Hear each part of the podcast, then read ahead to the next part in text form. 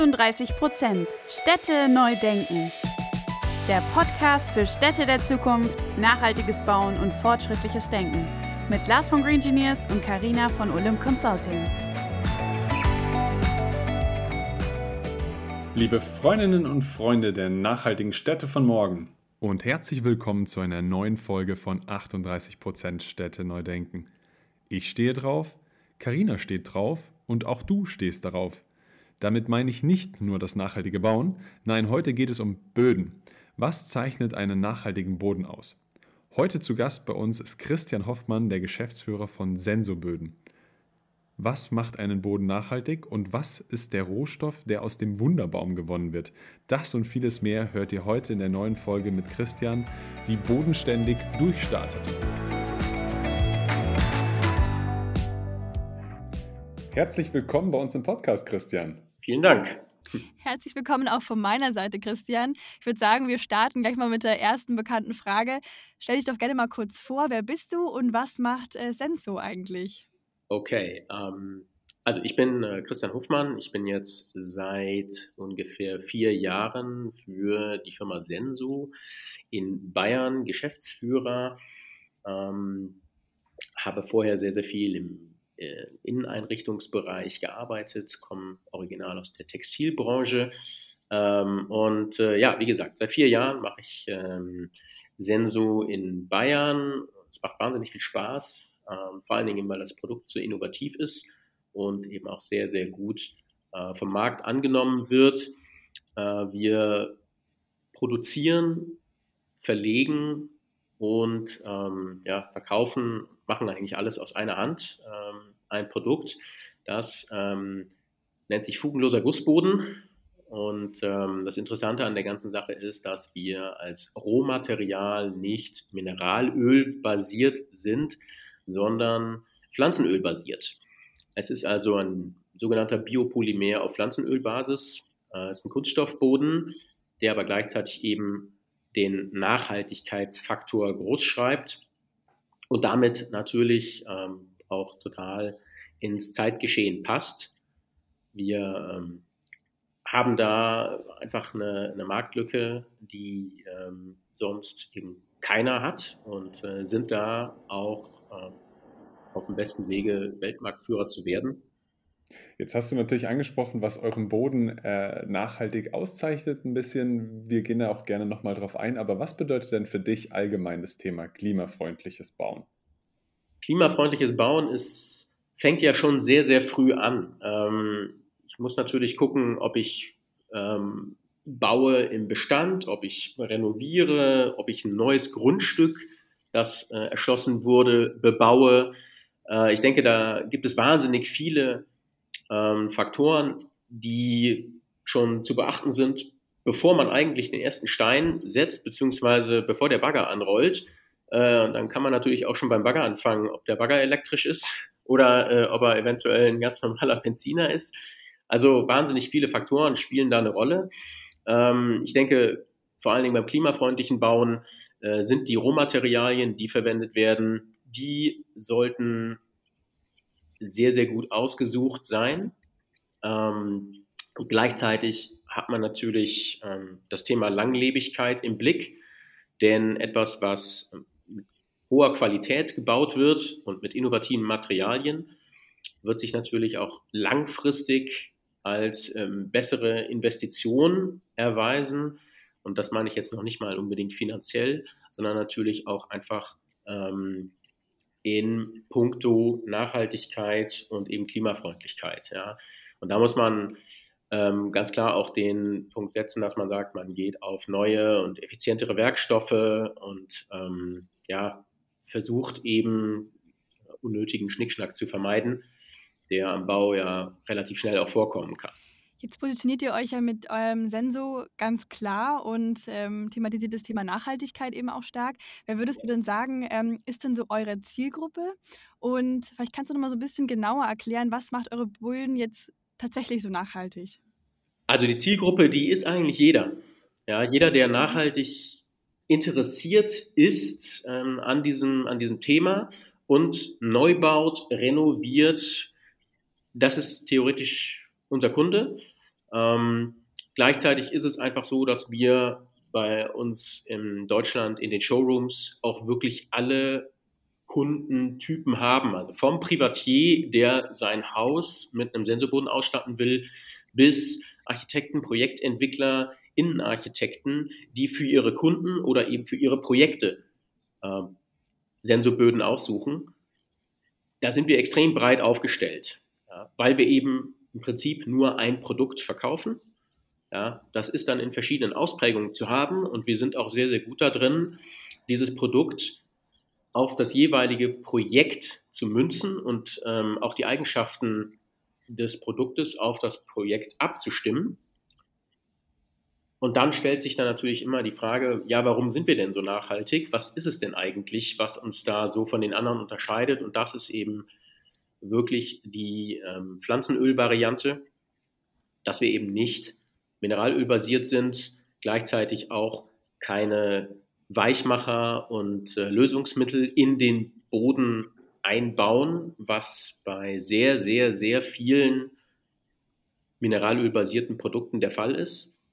Und ähm, wenn man dann in der Lieferkette nach hinten geht, ähm, oder beziehungsweise eher zum Anfang, und guckt, wo kommt das Material eigentlich her, dann ist der riesige Vorteil an unserem Produkt, das ist ähm, am Ende ein Produkt, was aus dem Öl vom Wunderbaum gewonnen wird.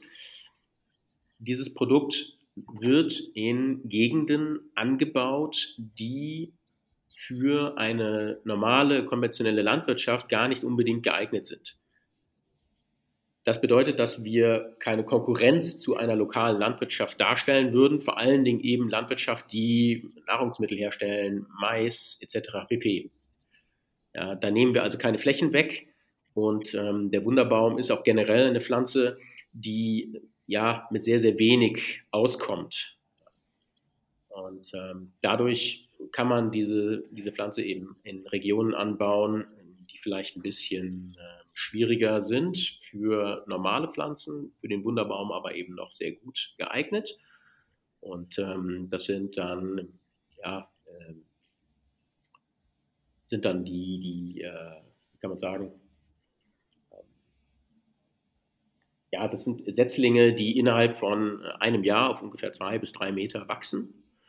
Und ähm, die tragen dann Nüsse. Und diese Nüsse, die werden dann eben abgeerntet und dann ist das ähnlich wie eine Olivenölpressung. Ja, dann kommt da eben ähm, ein, ein Öl raus, was den Rohstoff für unser Projekt ähm, und unsere Produkte darstellt sehr nachhaltiger Rohstoff würde ich jetzt auch darauf eingehen, dass die Rohstoffe immer einer der wichtigsten Punkte sind. Nimm uns doch nochmal mit, was deine Erfahrungen so an den Bauprojekten sind. Du hattest gemeint, in der Baubranche sind erstmal alle eure Zielgruppe, aber was sind denn so die klassischen Kundengruppen? Weil nicht alle werden wahrscheinlich ja einen Sensorboden haben, aber die, die sich für einen entscheiden, was sind es so für Projekte? Was ist da der nachhaltige Mehrwert, den die da in Projekten beispielsweise sehen, eure Kunden? Mm, also in Privat Bereich ist es ganz klar so, dass die Kunden einen Fokus darauf legen, dass ihre Böden oder generell die Materialien, mit denen sie sich im Haus umgeben wollen, gesund sind. Natürliche Materialien. Ja, Im architektonischen Bereich ist es meistens so, dass die Gebäude nach irgendeinem Standard zertifiziert werden sollen. DGNB Lead BREEAM, was wir eben auch sehr gut unterstützen können. Ja, also eine DGB Platin-Zertifizierung ist mit uns auch problemlos möglich. Und ähm, die Herausforderung, die ich allerdings einfach sehe, ist, dass das Thema Nachhaltigkeit ähm, aktuell kommt, aber es müsste noch viel, viel mehr gepusht werden. Und gleichzeitig gibt es aber auch Barrieren. Und das kann ein Preis sein, das kann die Verfügbarkeit sein ähm, die eben ganz, ganz viele davon abhalten, nachhaltige Produkte zu, ähm, ja, zu kaufen. Ja. Gibt es denn vielleicht sogar irgendwie ein aktuelles Projekt, ähm, an dem ihr gerade arbeitet, das irgendwie gerade in dieser Hinsicht irgendwie ja, besonders spannend oder, ja, oder irgendwie, irgendwie ein cooler Case ist, wo du mal sagst, da könntest du mal drüber sprechen, das mal so ein bisschen an einem konkreten Beispiel ähm, erklären? Also wir haben ein paar Projekte gemacht, die DGNB Platin zertifiziert sind. Ja, ähm, das ist ja bei diesen Projekten immer so, dass man sagt, ähm, ich kann jetzt nicht, ähm, unser Projekt oder unser Produkt ähm, ist jetzt kein, kein DGNB-Produkt per se, sondern es wird ja immer am Ende die Gesamtheit bewertet und wir können mit unserem Produkt das unterstützen. Und das geht. Ja. Ähm, das haben wir gemacht, ähm, sind aktuell auch in sehr, sehr vielen Ausschreibungen drin, die ähm, dort auch laufen sehr interessante Projekte. Ähm, über viele kann ich gar nicht sprechen, weil, ähm, weil das noch gar nicht so genannt werden darf. Aber ich würde, ähm, definitiv, und das jetzt mal off the record, ähm, sobald ich was sagen darf, äh, würde ich euch das noch äh, mitteilen. Ähm, dann könnte man das vielleicht irgendwie noch einbauen. Ja. Ja, ja ich habe mit meinen Kollegen direkt gesprochen, wo sie was haben. Es gibt eins in Düsseldorf, da warten wir auf eine Unterschrift. Ähm, die kommt auch, aber da dürfen wir aktuell noch gar nichts zu sagen. Nein, aber wir haben einfach sehr, sehr viele Kunden äh, und auch natürlich, äh, ich sage jetzt mal Stammkunden, ähm, die immer wieder zu uns zurückkommen. Ja, ähm, vor allen Dingen eben aus dem Retail-Bereich die speziell eben das Thema Nachhaltigkeit für sich entdeckt haben. Und das hat ähm, natürlich auf der einen Seite den positiven Effekt, dass man ähm, die Marke mit dem Thema Nachhaltigkeit noch mehr in Verbindung bringen kann. Ja, äh, gleichzeitig ist es aber auch einfach natürlich gesünder und besser auch für die Mitarbeiter, dass ich nicht auf einem Boden rumlaufe, der irgendwelche Ausgasungen hat, denn davon ist Sensor ja befreit, sondern dass man äh, wirklich eben auf einem gesunden Boden leben und arbeiten kann. Ja. Ob das jetzt Kindergarten ist oder eben Retail oder irgendwelche Büros ja, oder Hotel oder eben das Einfamilienhaus. Das funktioniert alles mit uns. Wenn wir jetzt all diese Kunden nochmal zusammennehmen, wo siehst du da die größten Hemmnisse beim klimafreundlichen Bauen? Was, was sind so die Hemmnisse, die momentan eher noch vorliegen, warum noch nicht viel häufiger ein beispielsweise Sensorboden verbaut wird? Ähm, gut, wir sind generell sind wir in Deutschland noch im Aufbau.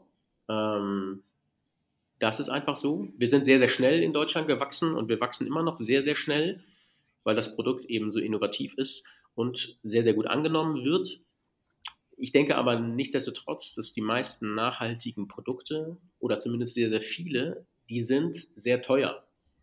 Ja, ähm, das ist einfach so bei nachhaltigen Produkten, dass, ähm, oder bei vielen, natürlich nicht bei allen, dass, ähm, dass sie kostenintensiv sind. Oder vielleicht ist sogar der Ruf einfach noch ein bisschen zu öko. Gleichzeitig bei einem Sensorboden ist es auch zum Beispiel so, dass viele einfach nicht genau verstehen, was dahinter steckt. Also es muss auch viel Aufklärungsarbeit geleistet werden, damit sich das klimafreundliche Bauen und das nachhaltige Bauen so in eine Richtung entwickelt und etabliert, dass man mit einem klimafreundlich gebauten Haus im High-End-Segment, genauso aber auch im Normalpreissegment, dass man mit dem auch sagen kann, okay, schaut her, das ist so gebaut, ja, ähm, ich habe das so und so erreicht. Dass man also eine Wertschätzung darüber auch bekommt und dass man vielleicht nicht eher schief angeguckt wird, wo es heißt, ja, okay, der hat sich jetzt ein Ökohaus gebaut, weil das ist es ja nicht. Ne? Es ist ja einfach eine, ähm, eine Sache, die ähm, beweist, dass man als Vordenker dasteht. Ja, es ist ja immer noch so. Also jemand, der nachhaltig, voll nachhaltig baut, ähm, der wird ja eher, ist ja eher noch die Ausnahmeerscheinung, ja. Äh, und es muss sich einfach etablieren, dass solche Bauten Standard werden. Und da liegt aber einfach natürlich die Schwierigkeit, dass solche Bauten kostenintensiver sind. Ja, absolut. Ich stimme total zu in dem Punkt. Ähm, viel muss einfach so klar werden, dass das nicht irgendwie so ein kurzer Trend ist, der jetzt mal aufkommt, so wie früher das viele über das Internet irgendwie gesagt haben, sondern das ist ja unsere Zukunft, das ist ja unsere Grundlage. Und ähm, wir, wir stellen die, ja, ne? Also und wir stellen die Frage ja auch öfter mal unseren Gästen und ähm, das Thema Mindset und das Thema Kosten das hören wir, würdest du, glaube ich, auch sagen, Lars, wirklich mit am, öfter, am, am häufigsten. Und ähm, ja, also gerade deswegen wollen wir auch in diesem Podcast immer so verschiedene Möglichkeiten aufzeigen, weil ja, auch wenn die Anfangsinvestitionen ähm, vom ersten Mal mehr sind, ähm, äh, so oft gibt es ja Möglichkeiten, wie es sich hinten raus einfach auch lohnt. Ähm, und dann gibt es auch so solche Faktoren wie, ja, dann dein Image, dass du einfach dich als Vordenker positionierst, viel attraktiver wirst. Absolut. Ja, absolut. Also ich denke gerade, gerade das Image, ja, das ist eben das Wichtige. Und ähm, die Herausforderung besteht aber einfach dadurch, dass ich ähm, jetzt aktuell Baukosten habe, die extrem gestiegen sind in den letzten drei Jahren im zweistelligen Bereich, im hohen zweistelligen Bereich teilweise, bei Einzelprodukten ja sogar im, im dreistelligen Bereich. Das sind einfach Dinge, die ein unheimliches Hemmnis darstellen für den Normalverdiener, sich ein gewünschtes, nachhaltiges Haus zu bauen. Ja, große Projektentwickler, ähm, die einen Fokus darauf haben, sagen, okay, wir wollen hier eine bestimmte Zertifizierung erreichen. Die, ähm, die haben teilweise auch schon da Probleme mit den gestiegenen Baukosten, das zu erreichen. Wenn das aber natürlich oben auf der Fahne steht, dann wird das auch irgendwie erreicht. Aber für einen Normalverdiener ja, ähm, ist es schwierig. Und ähm, die aktuelle Zeit zeigt es, dass die Inflation sehr, sehr stark ähm, unser Leben beeinträchtigt und ähm, dass äh, aber in vielen Firmen die Gehälter dann nicht angepasst werden. Ja, ich habe am Ende des Jahres de facto dann also auch äh, wirklich weniger in der Tasche. Und wenn ich damit noch ein nachhaltiges Haus bauen möchte, äh, wo die Baukosten gleichzeitig ähm, im Prozentsatz steigen von 10, 15, 20 Prozent, ja, wie soll ich das umsetzen? Deswegen gibt es ja auch oft den Punkt, man äh, fügt nicht noch viel mehr hinzu, um die Immobilie nachhaltiger zu machen, sondern beispielsweise auch ressourcenschonend einzusparen wo es halt nur geht, bei den beispielsweise Ressourcen, aber die verwendeten Ressourcen dann auf die Nachhaltigkeit eben auszulegen. Deswegen vielleicht eine Frage nochmal konkret zum Sensor. Ja, Wenn okay. du jetzt mal vergleichst, ein Parkettboden und den Sensorboden, mhm. wo siehst du vielleicht da die, die Vorteile, wann man ein Parkett nicht so sinnvoll einsetzen kann und wann den Sensor? Weil da ist es ja so, ein Parkett an sich, das Holz ist ja auch was Nachhaltiges als Rohstoff. Und wo ist denn da die konkreten Vorteile, um das vielleicht auch nochmal einordnen zu können? Also es ist natürlich so, zwischen Parkett und Sensu, ich würde mal behaupten, dass es da einen diametralen Unterschied in der visuellen Ausrichtung gibt, wenn ich mich zwischen dem einen oder dem anderen entscheide. Ja, ähm, wobei die Kombination von beidem sehr, sehr gut ausschaut. Ähm, bei einem Parkett habe ich vielleicht noch die Herausforderung, dass ich trotzdem nachverfolgen können muss, ob das Holz auch wirklich aus einer nachhaltigen äh, Quelle kommt. Ja, und wenn das so ist, äh, dann wird es aber auch da eher nicht das günstigere Holz und das günstigere Parkett sein, sondern das per se ist schon ein Faktor, der das Parkett in die Höhe treibt, den Preis. Ja, denn es gibt ähm, bei Parkett genauso wie auch ähm, bei, bei anderen Bodenvarianten alle Möglichkeiten von extrem günstig bis extrem teuer. Ja, ähm, ich kann ähm, ein extrem günstiges Eichenparkett bekommen, was aber in der Stärke unheimlich dünn ist und auch nicht lange halten wird. Ich kann aber natürlich auch ja, Mahagoniholz nehmen. Ja, das kommt dann irgendwo aus dem Regenwald. Ist auch alles andere als nachhaltig, ist auch wahnsinnig teuer. Ähm, da gibt es also wahnsinnig viele Möglichkeiten. Und im Unterschied zwischen Senso und Parkett denke ich, dass wir mit ähm, mit unserem Produkt auch einfach eine Möglichkeit haben, dass wir äh, einen, einen Rohstoff haben, der, ähm, der nicht so flächenintensiv ist, wenn man ihn wieder wegnimmt. Ja? Ähm, denn die Plantagen bzw. die Anbaugebiete von dem Wunderbaum, habe ich ja schon gesagt, das sind natürlich auch Anbaugebiete, wo vielleicht ähm, auch ja, diese Landwirtschaft eben gar nicht so betroffen ist oder die Forstwirtschaft. Sobald ich aber natürlich hingehe und Bäume fälle, ähm, hat das einen ganz anderen, eine ganz anderen Auswirkung auf das Ökosystem vor Ort. Ja, ähm, mit Bäumen werden viel, viel mehr Tiere und äh, wird viel, viel mehr in Verbindung gebracht. Ja. Ich äh, habe die Bäume in den meisten Fällen so, dass ich sie äh, kurz über der Wurzel fälle. Was mache ich mit den Wurzeln? Ähm, was mache ich mit, äh, mit dem ganzen Verschnitt? Das muss ja alles auch irgendwie verwertet werden. Ja? Und bis ich einen Baum wieder so hoch habe, so groß habe, dass er gefällt werden kann, um als nächstes Parkett zu dienen, vergehen da ein paar Jahrhunderte. Ja, also, oder ein paar Jahrzehnte eher. Ja, aber nichtsdestotrotz dauert es relativ lange. Nur weil wir gerade sehr, sehr viel Holz zur Verfügung haben, heißt es ja nicht, dass, ähm, dass man es unbedingt so machen sollte. Von daher denke ich einfach, dass wir bei unserem schnell wachsenden Rohstoff, ja, ähm, auch einfach vom Sourcing her viel innovativer unterwegs sind als bei Holz.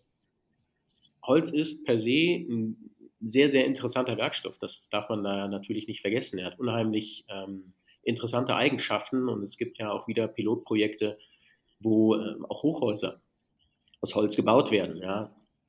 Das ist, äh, ist unheimlich interessant und auch sehr wichtig, damit man schaut, wo man auch ganz klar Beton einsparen kann, der einen extrem schlechten CO2-Fußabdruck hat.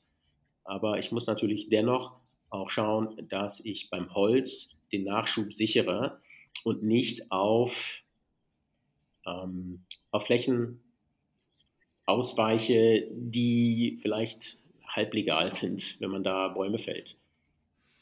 Okay, danke nochmal für die Einschätzung. Wir sind schon tatsächlich bei der letzten Frage vom Podcast angekommen. Und äh, Christian, stell dir mal vor, wir sind schon im Jahr 2035 und du läufst durch die Innenstädte oder ganz generell durch die Städte. Was, was ähm, würdest du gerne sehen oder wie glaubst du, dass die Stadt in 2035 aussieht? Ja, also ich denke, das Thema kann man von sehr, sehr vielen äh, Blickwinkeln betrachten. Ähm, auf der einen Seite natürlich technologisch, architekturmäßig, gleichzeitig aber natürlich auch äh, bevölkerungstechnisch. Wenn ich jetzt technologisch ähm, das Ganze sehe, dann würde ich mir per se sehr, sehr viele Fahrräder wünschen äh, im Jahr 2035, weil das einfach die gesündere Alternative ist. Und viele Städte sind da ja auch schon so weit, dass sie ähm, in vielen Innenstädten einfach auch sehr, sehr große ähm, verkehrsberuhigte Zonen ausweisen, wo man gar nicht mehr mit dem Auto rein kann, sondern eben nur noch zu Fuß oder mit dem öffentlichen Personennahverkehr. Ähm, dann wird sich natürlich die Architektur verändern. Ähm, ich hoffe, es wird grüner. Äh, gerade Dächer äh, bieten natürlich die Möglichkeit, viel, viel mehr Grün in eine Stadt reinzubringen. Ähm, Vielleicht werden die Böden nicht mehr so stark versiegelt, vielleicht wird mehr aufgemacht wieder und ähm, mehr Bäume gepflanzt. Das würde ich mir auf jeden Fall wünschen. Ja, und dann muss man bevölkerungstechnisch natürlich auch überlegen, ähm, wie, welche, welche Menschen in den Städten wohnen. Aktuell entsteht ja eine Art Stadtflucht durch Corona, weil die Leute einfach in die Natur raus wollen, wenn sie schon im Homeoffice sitzen oder gezwungen sind, zu Hause zu sitzen und nur kurzfristig raus können durch eine Pandemie, dann wollen sie äh, vielleicht nicht mit hunderten anderen oder tausenden anderen durch die Stadtparks laufen, weil die die einzigen grünen Oasen sind, sondern möchten sie gerne ähm, durch einen Wald laufen. Das können sich aber in den, in den, äh, im Umland können sich auch nur bestimmte Einkommensgruppen leisten. Gleichzeitig bleiben in den Städten die Wohnflächen auch teurer und somit ist es auch wieder der Punkt, dass da einfach äh, eine bestimmte Bevölkerungs, ein bestimmter Bevölkerungsanteil aus den Städten und inzwischen eben sogar aus dem Umland raus vertrieben wird, weil einfach Mieten und Preise so steigen, dass man es sich ähm, nicht mehr leisten kann. Ähm, vielleicht entsteht auch irgendwann wieder eine Landflucht, weil die Städte wieder mehr gesunde Lebensqualität bieten. Das würde ich mir wünschen. Ja, denn ähm, die Städte bieten einfach die größte kulturelle Vielfalt und ähm, das ist natürlich wichtig, dass man das auch aufrechterhält. War jetzt in der Pandemie extrem schwierig. Ja, ich hoffe, es erholt sich, weil das unheimlich wichtig ist für die Gesellschaft. Und ähm, weil es eben auch ein essentieller Punkt ist, auf den die Gesellschaft gar nicht verzichten kann. Ja, vielen Dank für deine Einschätzung und vielen, vielen Dank, dass du bei uns heute im Podcast warst. Ich würde sagen, es war wieder ein ganz anderer Blickwinkel aus dem Bereich der Böden, die wir so bis jetzt noch nicht drin hatten. Christian, vielen Dank, dass du bei uns im Podcast warst und ich freue mich, wenn wir hier im Austausch bleiben. Ja, also ich würde mich auch freuen. Ähm, ich bin gespannt, was uns noch so erwartet. Hat mir sehr, sehr viel Spaß gemacht mit euch beiden und äh, wir bleiben in Kontakt. Ich wünsche euch alles Gute.